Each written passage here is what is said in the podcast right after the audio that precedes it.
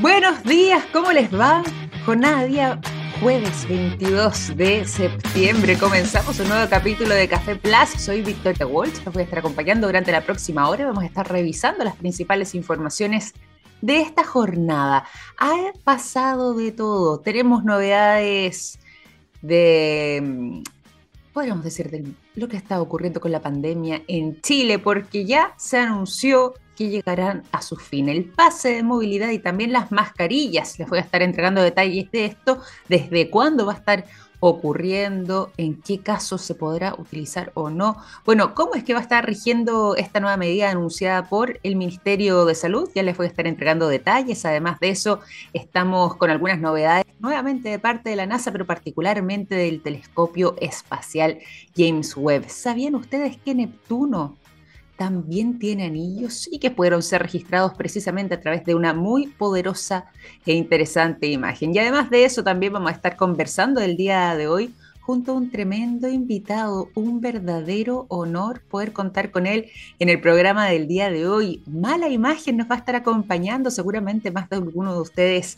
conocerá eh, sus dibujos, sus caricaturas y por supuesto cómo él va plasmando y retratando la realidad. Bueno, va a estar conversando con nosotros en este tremendo programa que tenemos preparado para ustedes en esta jornada de día jueves. Ya son las 9.6, nos vamos directo a la información y algo les estaba adelantando respecto a justamente uno de los temas temas que hace un tiempo ya venía rondando en el ambiente, pero que finalmente se va a materializar en el territorio chileno a partir del 1 de octubre, el fin del uso de las mascarillas en eh, espacios cerrados, algo que em, había sido esperado por muchos, que habíamos visto también en distintos países del mundo, ya era una realidad desde hace muchísimo tiempo y hay otros que son un poco más reticentes y que dicen, bueno, en realidad todavía la pandemia continúa, todavía estamos en cuatro dígitos en lo que tiene que ver con las cifras de contagio, va variando entre mil y tanto, de repente sube un poco más y así sucesivamente, pero esto no significa que el COVID-19 haya abandonado nuestro territorio.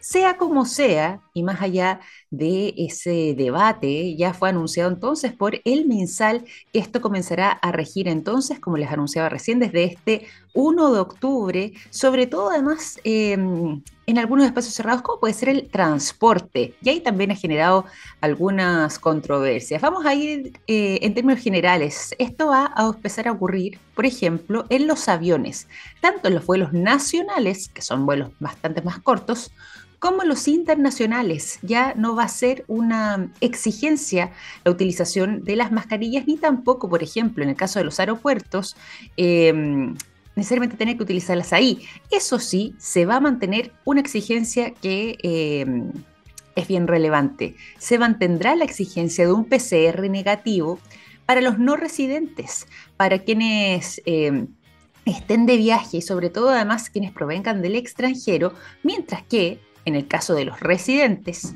eh, se va a realizar un proceso aleatorio de PCR, que es básicamente la misma medida que ha estado rigiendo durante este último tiempo.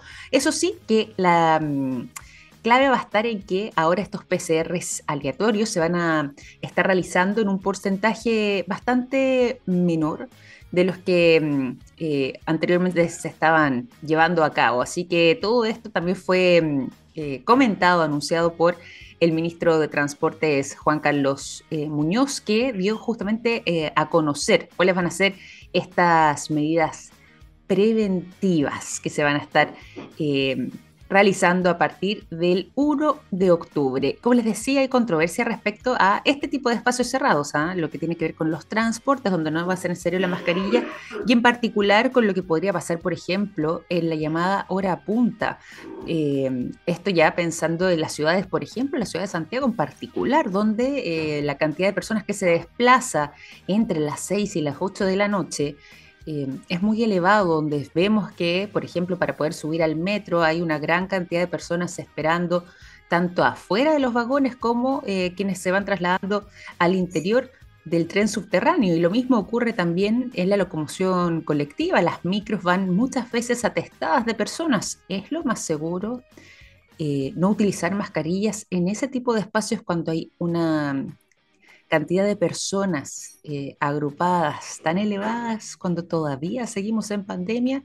Bueno, eso ha sido alguno de los cuestionamientos, pero em, más allá de eso, también es importante destacar y valorar el hecho de que finalmente una medida como esta puede ser tomada desde el 1 de octubre, como se anunció de parte además eh, del MinSal en conjunto además, y ahí sí es importante porque yo solamente me había enfocado inicialmente en el Ministerio de Salud, más bien el Ministerio de Transportes y Telecomunicaciones, por lo demás, haciendo eco de esta decisión, de esta medida que fue tomada después de una planificación central bastante importante, donde además eh, como les contábamos recién, va a estar rigiendo en pocas semanas más.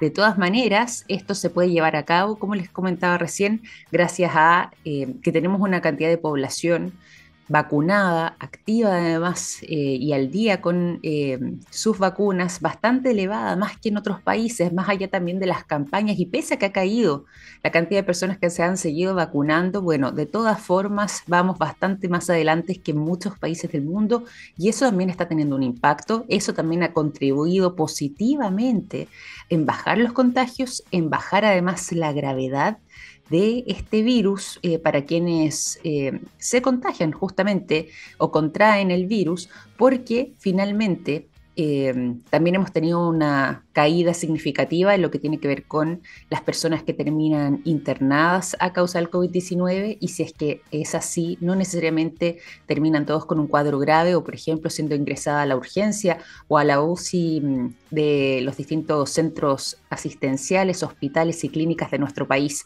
Em, y también la cifra de fallecidos ha caído muchísimo respecto a lo que pasaba, por ejemplo, hace uno o dos años atrás. Y esas son buenas noticias.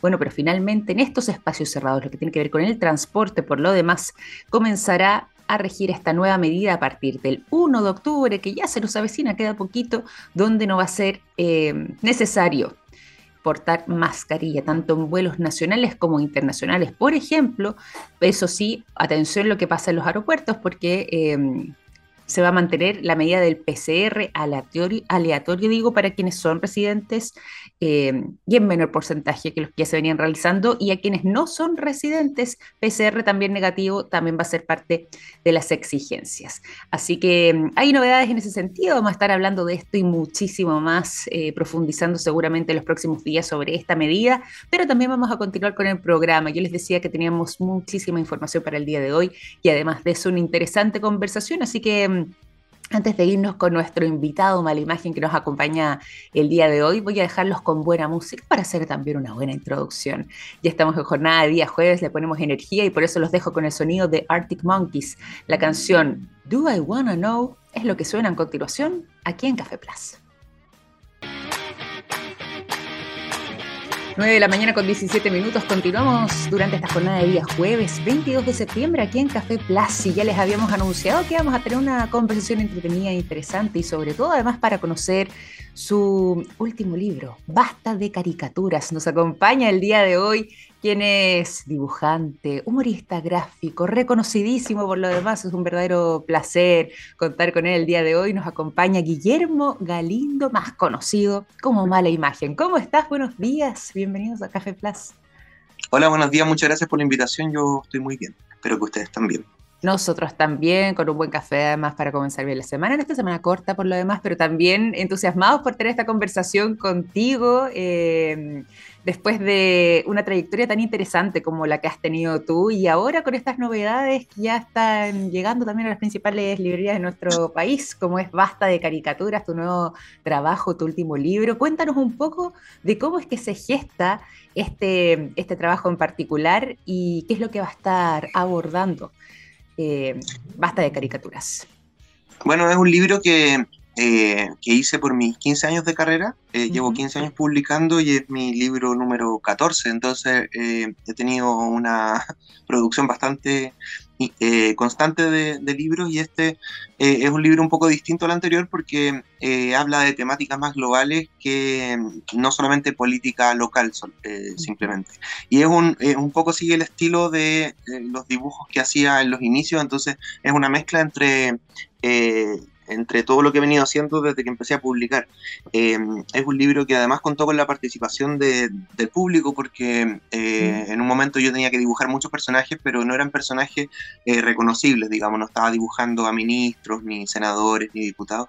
Entonces como que necesitaba caras y le pedí a la gente que quien quisiera participar, que me mandara una foto de su cara por redes sociales y me mandaron muchas, muchos rostros y, eso, eh, y muchos de esos rostros yo los incluí en el libro. Eh, traté de dejarlos bien parados y a los personajes que dibujé para no dejarlos como, como algo muy terrible. Pero fue muy bonito el ejercicio porque eh, fue un gran aporte de parte de, de, la gente para ayudarme a hacer el libro y, quedé muy contento con el resultado. Es un libro que, que ya está en todos lados y, y espero que le puedan echar un vistazo. Oye, y harto tema ahí para, abordar. Me voy a quedar, eso sí, con lo que estabas comentando respecto a las personas que participaron, que enviaron sus fotografías, que pudiste hacer ahí sus dibujos de la cara ahí, poniéndote generoso, como nos decías recién. Pero en ese caso en particular, ¿cómo fue la selección eh, y bajo qué tipo de personajes, podríamos decir, es que fueron incluidos? Em, la selección fue no, bueno, no, quiero caer en el prejuicio de, ah, esta persona tiene cara de, pero, mm. pero fue un poco así, un poco así como que eh, me gustaron algunos rostros más que, mm, o sea, más que me gustaran, sentía que eran más caricaturizables y eran, y, además, eh, no sé, si tenía uno con, con anteojos y bigote, eh, trataba de que el de al lado fuera distinto para que se vieran diferentes. entonces lo iba eligiendo según, según la viñeta según me hacía sentido con la viñeta. Por ejemplo, tengo muchas viñetas de, músicos. Eh, a mí me gusta mucho la música y en este libro, por ejemplo, hice, hice muchos músico también. sobre... Digamos que toco en una banda hace 22 años. no sé si eso sea ser músico, pero más o menos. Eh, entonces yo decía, ya, este, este, esta, persona tiene cara de cantante, este, este, tiene cara de baterista, cara de bajista, entonces los iba dibujando pensando en eso. Por supuesto, era, era todo un poco eh, aleatorio porque no es que exista la cara de la cara de bajista o la cara de cantante, pero, pero según se me ocurría los iba incluyendo en la medida que podía. Qué buena. Oye, tú nos decías además al principio que eh, este último libro tuyo, porque nos contaba, este ya viene un poco a coronar lo que ha sido estos 15 años de trayectoria, em, se asemeja mucho más a lo que eran tus inicios, a lo que venías tú realizando en tus primeros años, me imagino yo, y ahí te pregunto si es que esto está más vinculado, por ejemplo, a esos dibujos que se publicaban en aquel blog del año 2007, o ya para el primer lanzamiento de tu libro en el año 2009, o bien quizás con lo que para algunos puede ser el momento en que eh, conocieron mucho más tu trabajo, cuando hacías estas viñetas sobre eh, tolerancia cero, que posiblemente viene siendo también uno de los momentos que terminan catapultando tu carrera. Eh, más o menos, ¿hacia qué periodo de tu trayectoria podríamos situar este último trabajo? ¿Hacia qué época es que le hace este guiño? Em, sí, bueno, un poco como tú dices, yo creo que es una mezcla de los estilos. Eh, el libro no es un compilatorio de no es un compilatorio de los 15 años, sino que son eh, material nuevo que yo hice eh, ahora, ahora recientemente. De hecho, una de las gracias del libro es que no es un compilado de cosas que hayan salido en internet, sino que eh, prácticamente el 90% del libro es material nuevo, nuevo e inédito. Bueno, editado ahora recientemente. pero mm, recordaba como el, eh, la forma que tenía de hacer, de hacer viñetas en los inicios, como tú decías, el 2007 eh, y de ahí en adelante, eh, dos personajes conversando en el bar, tomando un café, y los fui obviamente trabajando con el tipo de dibujo que tengo ahora, no es, que he tratado de emular los inicios, pero sí creo que, que es un libro que representa bien todo esa, toda esa todo ese tiempo dibujando y mostrando mis viñetas. Creo que, que es un resumen eh, gráfico en, cuanto al estilo, en cuanto al tipo de chistes de, de, todo ese de todo ese tiempo. Por ejemplo, eh, eh, mucha gente me conoció, como tú decías, cuando empecé a hacer las viñetas de tolerancia cero, que se hicieron muy populares en internet. En internet y ese tipo de viñetas, si bien no están en el libro, sí está el, el, tipo de humor ya que, que fui desarrollando con el tiempo y que he venido haciendo desde entonces. Entonces, creo que es un libro que resume bien la, la toda esta, esta, esto de aprender a hacer viñetas. Yo aprendí a hacer viñetas en el, eh, en el hacer, en el hacer. Yo cuando empecé a mm. publicar en el blog que tú mencionabas, no, yo ni siquiera pensaba que iba a terminar sacando libros ni cosas, era como un experimento.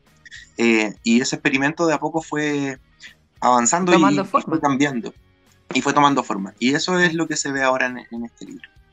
Oye, qué bueno, además, eh, lo que terminó siendo la vida y estos 15 años que vienen a coronarse, como le contábamos recién a nuestros auditores, con este último libro, con basta de caricaturas. Tú siempre, además, eh, has sido muy reconocido por ser posiblemente, eh, y así algunos también te conocen como el dibujante más ácido de la escena nacional, siempre además con una mirada crítica, siempre como decíamos antes, con sátira y humor también. Y por lo mismo, eh, han estado pasando muchísimas cosas durante estos últimos años en particular, eh, no solamente en nuestro país, también eh, en el mundo. ¿Hacia qué tipo de temáticas también vamos a estar, o con qué tipo de temáticas vamos a estar sorprendiéndonos en Basta de Caricaturas? Bueno, fue un libro inspirado en los últimos acontecimientos está inspirado en tiempos de pandemia, en tiempos de inflación, en tiempos de, eh, de poca esperanza por el futuro. Eh, y creo que, que esos son las temáticas y los tópicos que más, que más inspiraron y más eh, contextualizaron el libro. Es un libro que creo que resume toda esa sensación de que las cosas están, están lloviendo sobre mojado. Mm. Pero traté de darle una vuelta para que el libro, por supuesto, no sea un libro para para achacarse, sino que ojalá para pasar un rato. Eh, pero esas son las temáticas. Creo que nos ha, nos ha tocado duro últimamente eh, como, como especie, como humanidad, no sé, como mundo.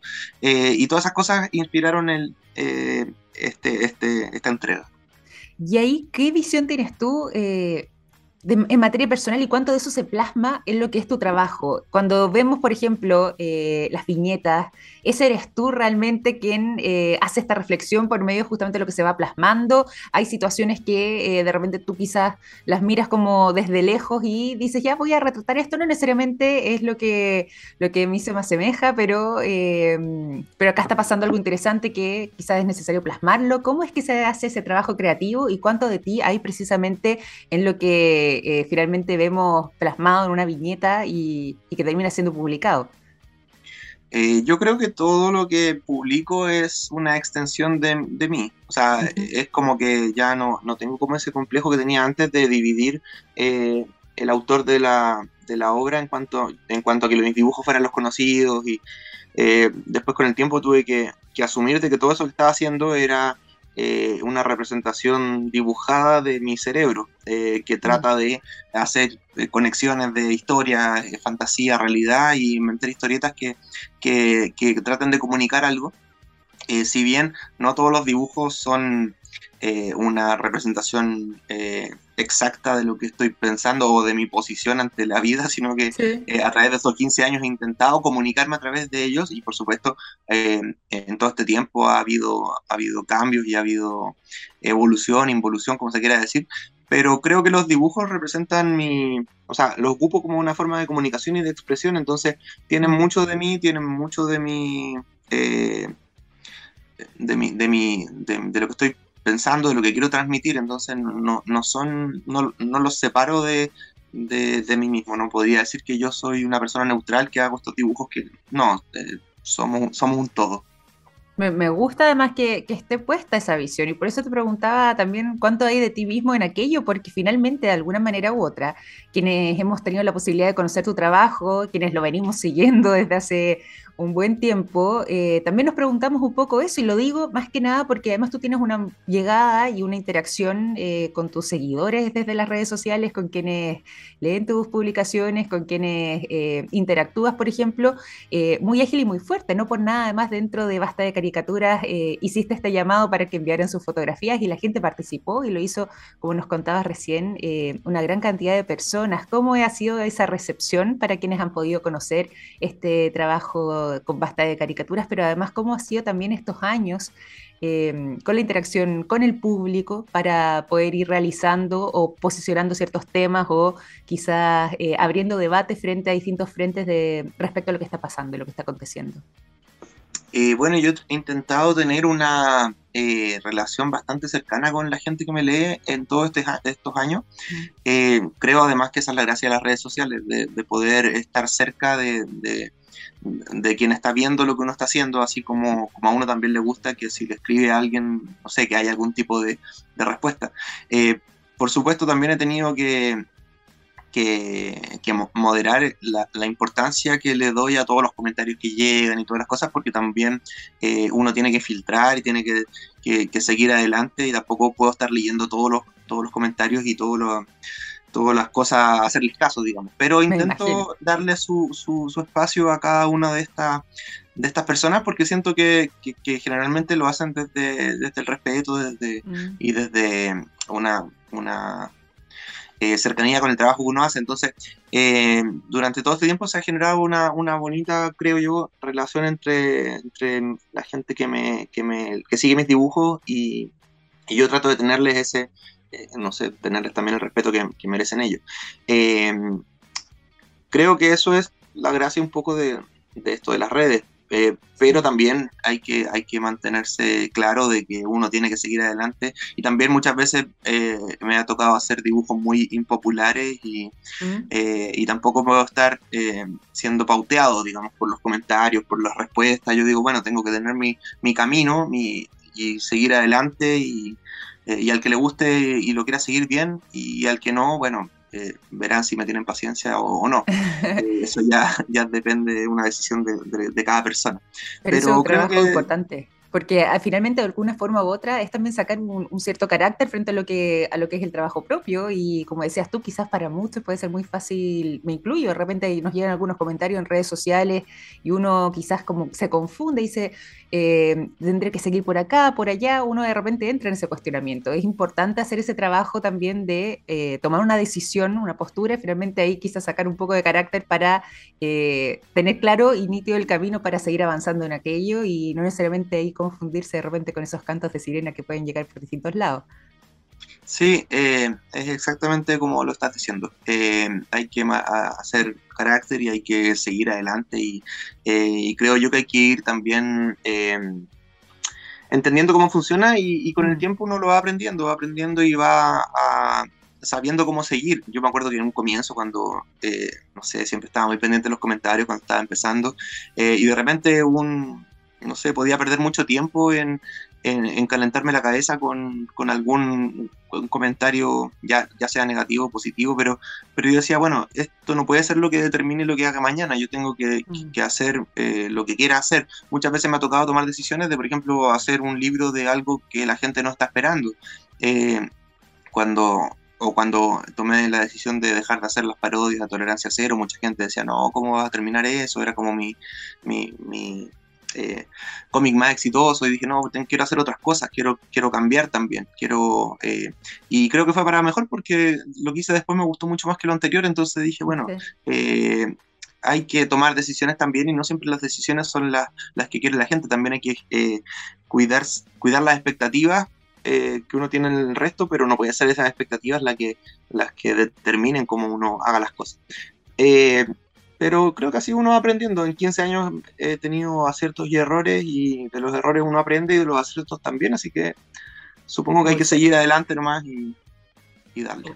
Muy cierto, sumando además experiencia. Para quienes se van sumando a nuestra sintonía, les cuento, estamos conversando durante esta mañana junto a Guillermo Galindo, más conocido como Mala Imagen. Más de alguno de ustedes lo conocerá, este tremendo dibujante, eh, el más ácido de la escena nacional, como lo describíamos antes. Eh, haciendo también eh, sátiras y poniendo su mirada crítica respecto a nuestra realidad. Han pasado muchísimas cosas en estos 15 años de carrera, de trayectoria y vienen a coronarse y es por eso también que nos acompaña el día de hoy a materializarse en su último libro, Pasta de Caricaturas, que ya está disponible además en las principales librerías nacionales para que estén muy atentos. Ahí vamos a estar también eh, entregándoles más las coordenadas respecto a Basta de Caricaturas, pero antes de irnos con eso, eh, Guillermo, yo quería además aprovechar de, de preguntar preguntarte, porque tú nos decías recién, eh, han pasado muchísimas cosas durante estos últimos años, han sido años bien convulsionados, no solamente en Chile, sino que también a nivel global, y gran parte de eso, de esa lectura de lo que ha estado pasando con nuestra realidad, eh, está plasmada en basta de caricaturas. Eh, ¿Cuál es tu, tu, mirada frente a lo que pueda ocurrir? También en este periodo que se nos viene por delante, ya estamos por culminar, nos quedan los últimos meses de este año, pero eh, tú nos decías y hacías una reflexión con que han sido años, además de turbulentos, quizá con algo de pesimismo. ¿Cómo es la mirada, crees tú, ya que tienes también esa sensibilidad de repente para captar y esa interacción con la gente, en las conversaciones? Eh, ¿Cómo crees tú que está la mirada social respecto a lo que se nos viene por delante? ¿Hay algo de esperanza todavía en los cambios o más bien todo lo contrario, nos estamos quedando quizás con este pesimismo un poco más arraigado. Em, yo la verdad tengo una visión bastante pesimista de la, de la vida y el futuro, así que no, no, voy a responder nada muy esperanzador ante tu pregunta. Em, creo que, que, las cosas no están bien y van a y tampoco se ven bien para el futuro a nivel mundial, a nivel local, a nivel de todo.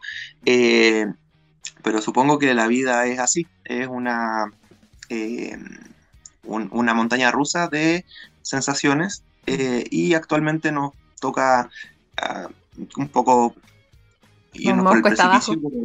Claro, cuesta abajo, pero supongo que, que, después iremos cuesta arriba. Yo creo que eh, el, el, humor gráfico tiene mucho también de, de, destacar lo, lo, lo, absurdo, lo, negativo, lo, de lo que te puedes reír, digamos. Eh, es raro que el humor gráfico sea sobre situaciones alegres, sino que más bien se centra en las cosas más, eh, más negativas o más contradictorias o más qué sé yo.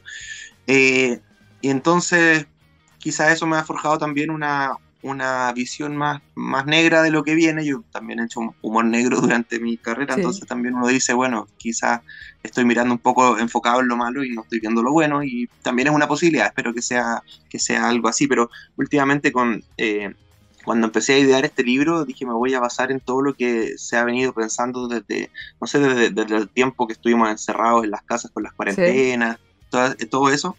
Eh, entonces no, no, era un libro como pensado para, para, para destacar los pensamientos positivos, sino que más bien me centré en todas estas reflexiones. Es el libro más introspectivo que he hecho, es como más reflexivo y tiene mucho de, no quiero sonar cursi, pero de reflexiones pensadas a través de este, este, este tiempo.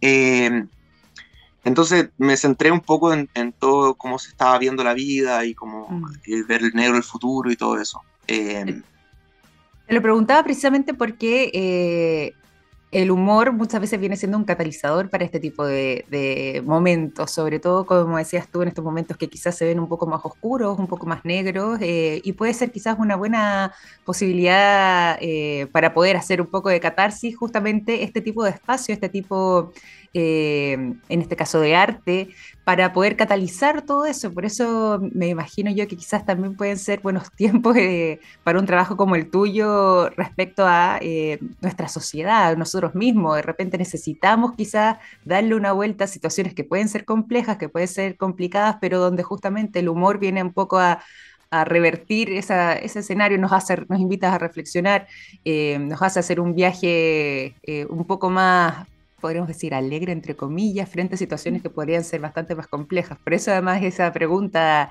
vinculada ahí al humor y, cómo es que en estos momentos difíciles para muchos eh, tiene una cabida y un espacio. Mira, tú lo ves de una forma más eh, positiva que yo, más, más esperanzadora. me, sumo, me sumo a esa... Esas buenas intenciones. Claro, y, sí, yo creo que el humor tiene, tiene eso. Cuando uno ve, por ejemplo, libros de, humoristas gráficos eh, famosos como, sé, como mm. Kino, que le veía el lado, eh, no sé, hacía unos, unos, unas historietas muy reflexivas y muy em, ácidas y, como que se basaban en la realidad y en lo más lo más negro y en lo más terrible de la realidad, pero hacía unas obras maravillosas eh, que también invitaban a darle una vuelta a la situación, a, a pensar, a, no sé, pienso yo que, también la historieta eh, sirve para debatir, o sea, cualquier mm, eh, propuesta, ya sea literaria o, propuesta creativa, creo que también sirve para eso, para, generar debate, para conversar, para compartir o, para, o simplemente para entretenerse según mm. eh, quien sea la persona. creo que esas posibilidades las da el área creativa y ya sea en cualquier manifestación creativa del, del ser humano. Entonces, es bueno que se den esa, esas, eh, esos debates esa, o esa reflexión. reflexiones, que no quería repetir la palabra porque ya la dije, pero sí, reflexiones. Perfecto. Oye, eh, recordemos, porque ya nos va quedando los últimos minutos de conversación, eh, basta de caricaturas. Entonces, este último libro tuyo, ¿dónde es que lo pueden encontrar? Eh, solamente además en librerías físicas, se puede comprar por internet. Cuéntanos tú ahí las coordenadas para quienes nos escuchen. El libro ya está disponible en librerías de todo Chile, de, norte a sur. está también en, librerías online Em, para comprar por internet. Y también lo pueden buscar en mi página malimagen.com que es donde además voy subiendo mis dibujos por si no me conocen para que vean eh, las viñetas ahí y vean si les, si les gustan, si les tincan. Ahora lo que tienen los libros es que por un tema de ecología no los están envolviendo en plástico como se hacía antes, entonces todos los libros en la librería están desenvueltos, entonces si van a una librería lo miran, lo pueden ojear sin compromiso, eh, no doblen las hojas para que no los rete el librero, pero ahí pueden mirar y ahí ven un poco de, de, qué va el libro. Pero debería estar disponible en todo Chile y también en las tiendas que venden libros online también está. Qué bueno, qué bueno además que, que esté sin ese envoltorio plástico. Acá nosotros tenemos un tema con el plástico, muchas veces lo hemos abordado acá en el programa, así que me gusta además que tenga también esta posibilidad y la gente pueda ojearlo y conocerlo más. Eh, basta de caricaturas entonces, este último libro de Mala Imagen, Guillermo Galindo, que nos ha acompañado durante el día de hoy acá en el programa, este viaje más introspectivo frente a lo que han sido además estos 15 años de carrera como eh, humorista gráfico, como mm, artista como dibujante y queremos agradecerte además por haber estado presente en este capítulo de Café Plaza. Un verdadero honor que nos hayas podido acompañar durante esta mañana. No, muchas gracias a ustedes, mucho éxito en el programa y eso, gracias por el espacio. Un abrazo grande, muchísimas gracias. Que les vaya muy bien. Igualmente para ti y todo el éxito además con el libro. Un abrazo enorme. Guillermo Galindo, entonces, mala imagen que nos estuvo acompañando durante esta mañana aquí en Café Plus. Nosotros vamos a continuar, nos vamos a ir a la música. Los quiero dejar con el sonido de The National. La canción Bloodbath Ohio es lo que suena a continuación cuando ya son las 9 de la mañana con 40 minutos. Ya son las 9 de la mañana con 45 minutos. Continuamos en Café Plaza a través de texplus.com y vamos a seguir con las informaciones de la jornada, sobre todo en materia eh, de la ciencia y particularmente algo que les adelantábamos antes, lo que está pasando en materia de astronomía en particular. ¿Por qué? Bueno, porque el observatorio espacial, el telescopio, no observatorio, el telescopio espacial, ahí sí, James Webb ya está haciendo noticia nuevamente, todo esto porque ha logrado captar algunas imágenes de Marte que son francamente espectaculares. Ya están dando la vuelta al mundo y por lo mismo es que mm, queríamos compartir parte de eh, lo que ha sido esas fotografías. No solamente eso, además, porque vamos a estar adentrándonos un poco más en Marte, también se registraron imágenes eh, bastante asombrosas de eh, otro planeta que nos queda bastante más lejano y el que conocemos muchísimo menos, como es Neptuno.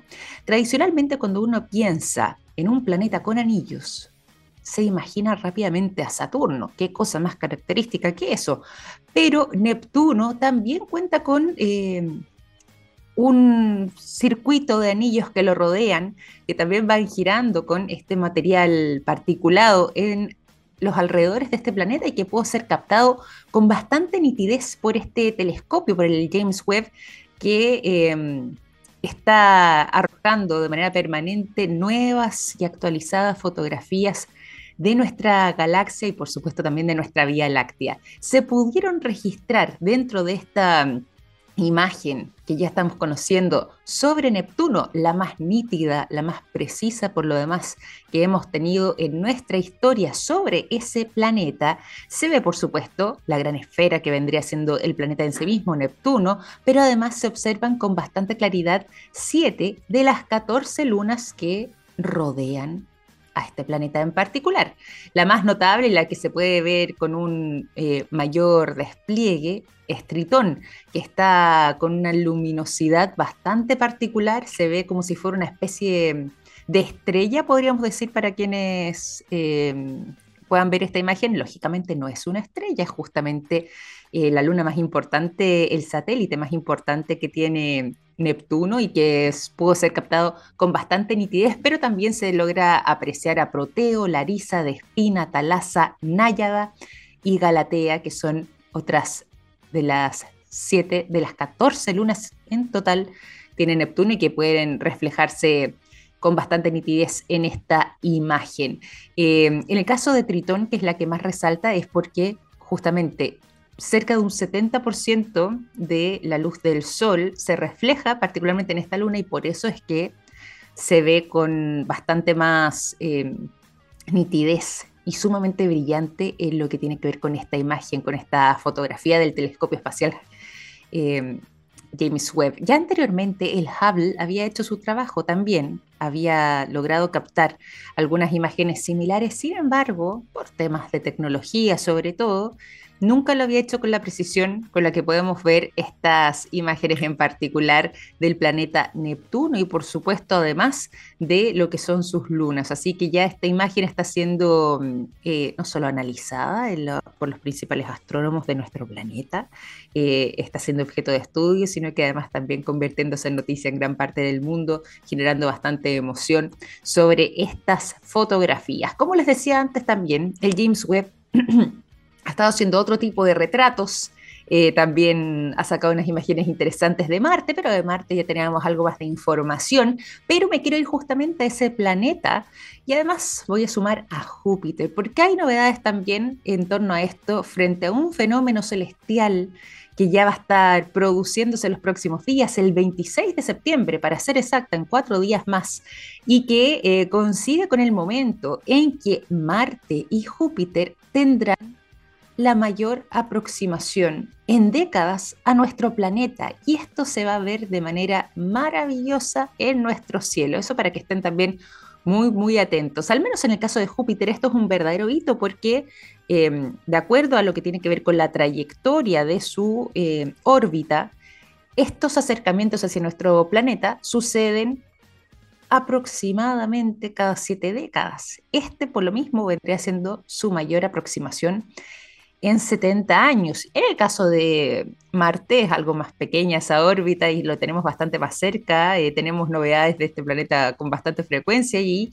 si bien esta vuelta que se va a estar dando, bien este paso más aproximado a nuestro planeta va a ser un plazo bastante más acotado, eh, de todas formas también rara vez coincide con que sea el momento en que Marte y Júpiter pasen tan cerca ambos del de, eh, planeta Tierra. En el caso al menos del planeta rojo, de lo que vendría siendo Marte, el año 2031 va a volver a estar nuevamente aproximadamente a la misma distancia de la Tierra como va a estar ocurriendo este 26 de septiembre. Pero de todas formas, eh, para que ambos planetas entonces puedan coincidir, Júpiter y Marte, con esta aproximación más cercana a la Tierra, bueno, es algo que no va a volver a ocurrir en por lo menos otros 70 años más. Esto ya está generando mm, eh, expectación porque lógicamente eh, va a ser un fenómeno para observar, para estudiar, para poder además deslumbrarse. Y lo bueno, como les contaba recién, es que nosotros, eh, seres comunes y corrientes, también tendremos la posibilidad de detectar y ver con mayor fuerza, mayor intensidad la luminosidad de ambos planetas en el cielo, se van a ver más brillantes, eh, posiblemente eh, Marte se vea un pelito más rojo de lo que habitualmente lo podemos percibir a simple vista, justamente porque va a estar a una distancia bastante más cercana a nuestro planeta. Este fenómeno en particular y el pic, el punto exacto donde eh, va a generarse esta mayor cercanía, va a ser, como les decía recién, este próximo lunes 26 de septiembre, para que estén atentos, pero desde ya se nota con mayor fuerza la luminosidad tanto de Marte como de Júpiter, que pueden ser captados eh, fácilmente por el ojo humano y que, como les decía recién, están acercándose a su mayor punto, pero ya algo se deja entrever,